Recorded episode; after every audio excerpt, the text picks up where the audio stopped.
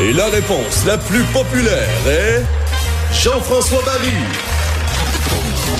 Ici, on ne joue pas un quiz, mais on pose quand même beaucoup de questions. Jean-François Barry. Jean-François Barry. Vous avez sûrement vu le spectacle Trump hier, donc arrestation de Donald Trump qui s'est rendu dans l'État de la Georgie, s'est rendu euh, à une prison, euh, a, a, fait prendre sa photo. En français, on appelle ça une photo d'écrou, mais le, le, fameux mugshot euh, de Donald Trump. Donc, c'est le premier président à avoir cette euh, photo-là, ex-président, bien entendu, mais euh, président. Il a quand même été président des, des États-Unis. Et bon, il est arrivé avec son avion, en plus, ensuite de ça, escorté par la police. C'était un gros, gros show. Euh, ça remet quand même plein de choses en question. Euh, on va en parler avec Yves Bourdon, qui est historien et juriste, auteur du livre Histoire des États-Unis. Bonjour, Monsieur Bourdon. Bonjour. J'ai pas rêvé là. Hier, euh, il y avait de mise en scène là, derrière tout ça. Donald Trump voulait qu'on le voie. Il avait organisé son arrestation. Il voulait que ce soit un symbole pour ses sympathisants. Ah, ben c'est clair. Donald Trump est un personnage médiatique avant d'être un politicien. Et euh, il est très habile quand il est en contrôle de la situation. Et c'est clair qu'hier, tout a été scénarisé, tout était euh, rodé, prévu. Et l'élément le plus intéressant, d'ailleurs, c'est la prise de la photo, parce que si vous allez sur le site de Donald Trump aujourd'hui, vous voyez la, le fameux mugshot, la, la, photo qui a été prise en prison. Et en plus, il y a une mention sous la photo qui a peut-être pas attiré l'attention de tout le monde, c'est Never Surrender. Et cette formule-là, c'est la formule qui était toujours utilisée par Winston Churchill pendant la Deuxième Guerre mondiale, à la fin de chaque discours. Hmm. Et la photo, en plus, la, la, la mimique, l'allure de Trump sur la photo, ressemble en tout point à la photo la plus célèbre de Churchill. Même si ce sont des événements anciens, Churchill euh, fait partie quand même de l'imaginaire collectif et son, son histoire est assez connue. Donc, Trump a tout contrôlé et il en a tiré profit. Mais lorsqu'il sera en comparution dans le procès, cette euh, médiatisation-là va peut-être se tourner contre lui. Moi, j'ai l'impression que lorsque les procès vont commencer, les choses vont peut-être changer et euh, il pourra peut-être pas fanfaronner comme il le fait habituellement dans, ses prestations. Ah oui, vous pensez qu'il a, a, atteint le point de, de non-retour, là? Ben, ce qui est clair, c'est que les témoins qui ont pu assister aux autres comparutions, qui n'étaient pas euh, télévisée ou qui n'était pas publique, mais pas plus d'ailleurs que celle d'hier, euh, ont constaté que lorsqu'il se retrouve devant le tribunal, il perd complètement ses moyens.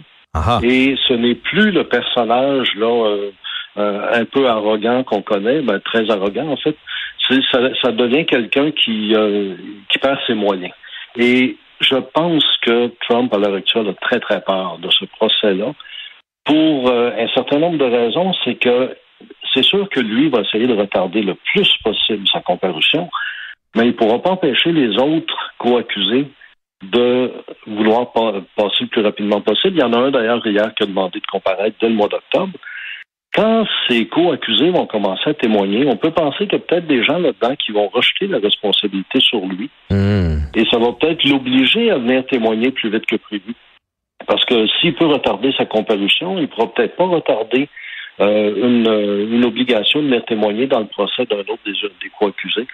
Et, et, dans ces situations-là, le fait que les débats soient télévisés, euh, ça risque de lui nuire beaucoup. Son image risque d'être écorchée parce que la force de Trump, c'est le personnage médiatique, c'est le gars de la télé-réalité, mais c'est pas vraiment le politicien. Donc là, pour une première fois, il contrôlerait justement pas. Et là, pendant que vous me parliez, je suis allé voir la photo de Winston Churchill. Vous avez bien raison, hein, les sourcils, euh, de, ça joue beaucoup dans les sourcils, dans la, la, férocité du, du regard. Là. Je sais pas si c'était voulu, mais effectivement, euh, c'est à s'y méprendre. Oui, c'est euh, c'est difficile de, de ne pas croire que ça a été préparé. Est-ce que, euh, dans tous les cas, est-ce qu'il peut remettre les pieds à la Maison Blanche Puis là, je parle pas du côté éthique parce que moi, je fais comme, je peux pas croire que euh, les Américains, qu'on soit, qu'on le croit, qu'on le croit pas, on me semble qu'on veut pas d'un président qui, qui, qui, a été accusé comme ça. Mais est-ce que euh, du côté légal, du côté dans, dans, dans aux États-Unis, du côté des amendements, est-ce qu'il pourrait retourner président des États-Unis avec maintenant tout ce qui pèse contre lui? Clairement, oui. Il n'y a, rien au niveau constitutionnel, il n'y a rien au niveau juridique qui lui interdirait, même s'il était en prison, ce qui est peu probable, de se présenter et même de devenir président et, de, gouverner à partir d'une prison, ce qui serait évidemment absurde comme situation, mais rien ne s'oppose à ça. Mais la vraie question est plutôt dans les appuis qu'il va avoir lorsque l'élection va arriver euh, à la fin 2024. La popularité de Trump, elle est liée grosso modo à, ou la possibilité en tout cas de reprendre le pouvoir, elle est liée à peu près à trois groupes si on, si on regarde l'électorat américain. Il y a les inconditionnels de Trump. Ouais. Ça, ce sont des gens qu'on voit témoigner un peu partout qui disent même s'il est en prison, je voterai pour lui. Ces gens-là, ils sont acquis et c'est là-dessus que Trump compte le plus. Ça, il ne peut pas les perdre. Mhm. Vous avez le reste des républicains qui se disent, ben, si on veut gagner, on n'a pas le choix. Puis on le veut un peu avec le, débat d'avant-hier. Euh, tant que Trump est là, c'est lui qui risque de gagner. Euh, donc on n'a pas le choix, si on veut garder le pouvoir ou reprendre le pouvoir, d'aller derrière Trump. Là où ça va jouer, c'est ce qu'on appelle le troisième groupe, les indépendants. Les indépendants, ce sont des gens qui naturellement vote républicain, mais on va retrouver parmi ces gens-là, pour des raisons justement, vous parlez d'éthique, qui vont peut-être se dire, là, il y a des limites. On peut quand même pas élire quelqu'un qui, a 91 chefs d'accusation contre lui. Euh, on peut pas élire quelqu'un qui a menti. Et cette frange-là pourrait faire en sorte de l'empêcher d'avoir le nombre de votes suffisant pour être élu.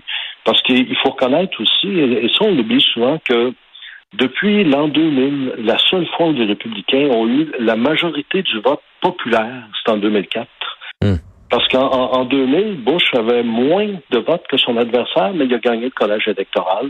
Ça a été la même chose en 2016 pour euh, Donald Trump. Madame Clinton avait beaucoup plus de votes que, Trump, mais le nombre de grands électeurs permettait à Trump de devenir président. Donc, euh, la, la, faveur populaire n'est pas si largement répandue qu'on peut le croire. Il y a quand même des gens aux États-Unis qui sont républicains et qui se disent est-ce qu'on peut continuer avec lui?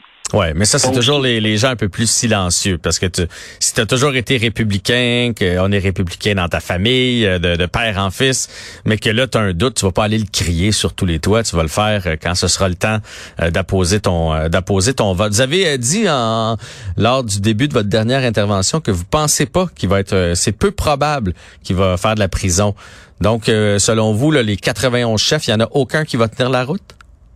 Non, pas du tout. C'est que ces avocats, ils ont déjà commencé d'ailleurs, vont, vont employer une stratégie qui est très courante en droit, ce qu'on appelle des mesures dilatoires. Ils vont chercher toutes les occasions possibles de retarder les procès. Ils vont demander des preuves supplémentaires, des hmm. compléments, des compléments d'information. On sait que ça se produit dans tous les procès. Là.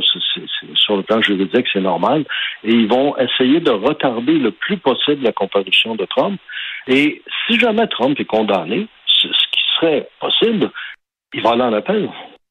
Alors, un appel, ça peut prendre long. mois, ça peut, hmm. ben, ça peut prendre des années. Et euh, il y aurait le temps, à la rigueur, de finir son mandat sans, sans aller en prison, euh, à moins qu'il fasse un faux pas, parce que là, il y a des conditions à respecter à l'heure actuelle. Il doit euh, notamment éviter de faire des déclarations qui pourraient intimider des témoins, qui pourraient intimider des, des membres du jury. Et, et, comme on sait que il a tendance à glisser assez facilement sur les tours de banane. Euh, il, est possible qu'il fasse une erreur et qu'il soit obligé de comparaître plus vite.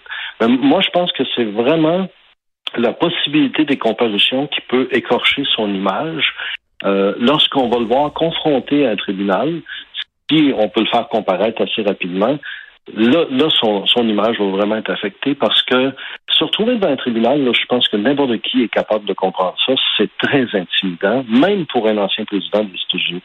Et, et, Trump n'est pas habitué à la confrontation. Trump est habitué de contrôler les situations. Même dans les débats électoraux, euh, il faut se rappeler en 2016 à quel point il essayait d'intimider physiquement Mme Clinton. Oui, je me souviens il n'y a pas d'argumentation.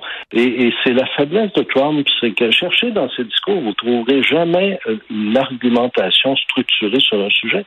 Euh, on lui demande ce qu'il pense de tel sujet, il dit je suis contre ou je suis pour, et ça s'arrête à peu près là. Et, ses partisans les plus farouches sont souvent comme lui, ils veulent pas d'explication, euh, ils cherchent pas non plus à une, argumentation. ça se passe ou ça se passe pas, c'est hmm. tout. Euh, c'est drôle parce que pendant que je, ça, ça, serait quand même absurde s'il fallait qu'il soit président, mais qu'on continue euh, tout au long de son mandat à, poursuivre son procès. Imaginez comment ça serait absurde comme situation. Pendant que je vous parle à CNN, on est en train de montrer le, le merch qu'on appelle donc tous les produits dérivés de Donald Trump, là, des tasses, des tapis de souris, des euh, chandails, des têtes d'oreiller avec sa photo de mugshot. Ça, c'est bon pour lui ou c'est mauvais pour lui? Ben, c'est bon pour ses partisans inconditionnels. C'est le même effet. Hein. C'est sûr que toute comparution lui apporte des appuis, mais ça vient toujours à peu près du même secteur. Ça vient toujours des, des lobbies qui sont euh, acharnés de façon euh, qui, sont, qui, sont, qui sont clairement républicains, mais qui ne changeraient jamais d'avis. Et ses partisans les plus farouches, c'est des gens qui l'ont suivi euh, à l'époque où il faisait de la télévision. Mhm. Euh, alors, moi, je pense qu'il faut, il faut quand même distinguer deux choses. Lorsque les gens vont aller voter en 2024, euh, ces partisans conditionnels, on sait comment ils vont voter. Mais, Mais les autres, on est moins sûr. C'est clair qu'il y a une frange là, chez les indépendants. Il y a des gens qui vont peut-être se poser des questions. Et, et en fait, l'enjeu majeur, c'est que cette élection-là semble désintéresser de plus en plus de monde ce qui serait inquiétant, c'est que les démocrates, eux, n'aillent pas voter. Ouais, mais c'était ma dernière question. Il va falloir s'arrêter là par la suite. Mais euh, euh, si en coulisses des républicains, ils vont pas le dire publiquement, mais il y a des gens qui commencent à douter puis se dire, hey, on, on veut-tu vraiment aller avec Donald Trump? De l'autre côté, des démocrates, on doit se demander aussi si Joe Biden est l'homme de la situation.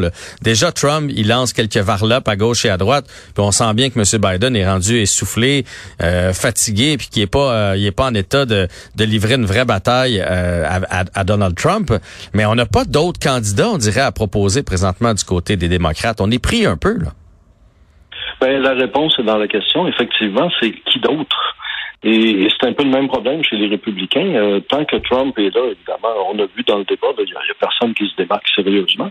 Et chez les démocrates, c'est encore le même problème. C'est effectivement, on cherche des leaders Hmm. Et, on n'en trouve pas. Alors, moi, je pense que du côté démocrate, c'est clair que c'est Biden qui va être là, euh, à, moins d'un accident de santé majeur, là, mais euh, qui le remplacerait? Euh, même la vice-présidente à l'heure actuelle n'a pas la popularité pour, pour faire une campagne présidentielle.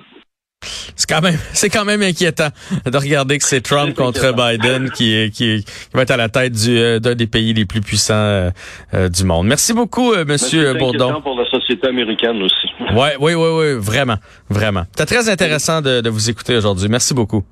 Ça m'a fait plaisir. Donc, c'était Yves Bourdon, historien et juriste, auteur du livre Histoire des États-Unis.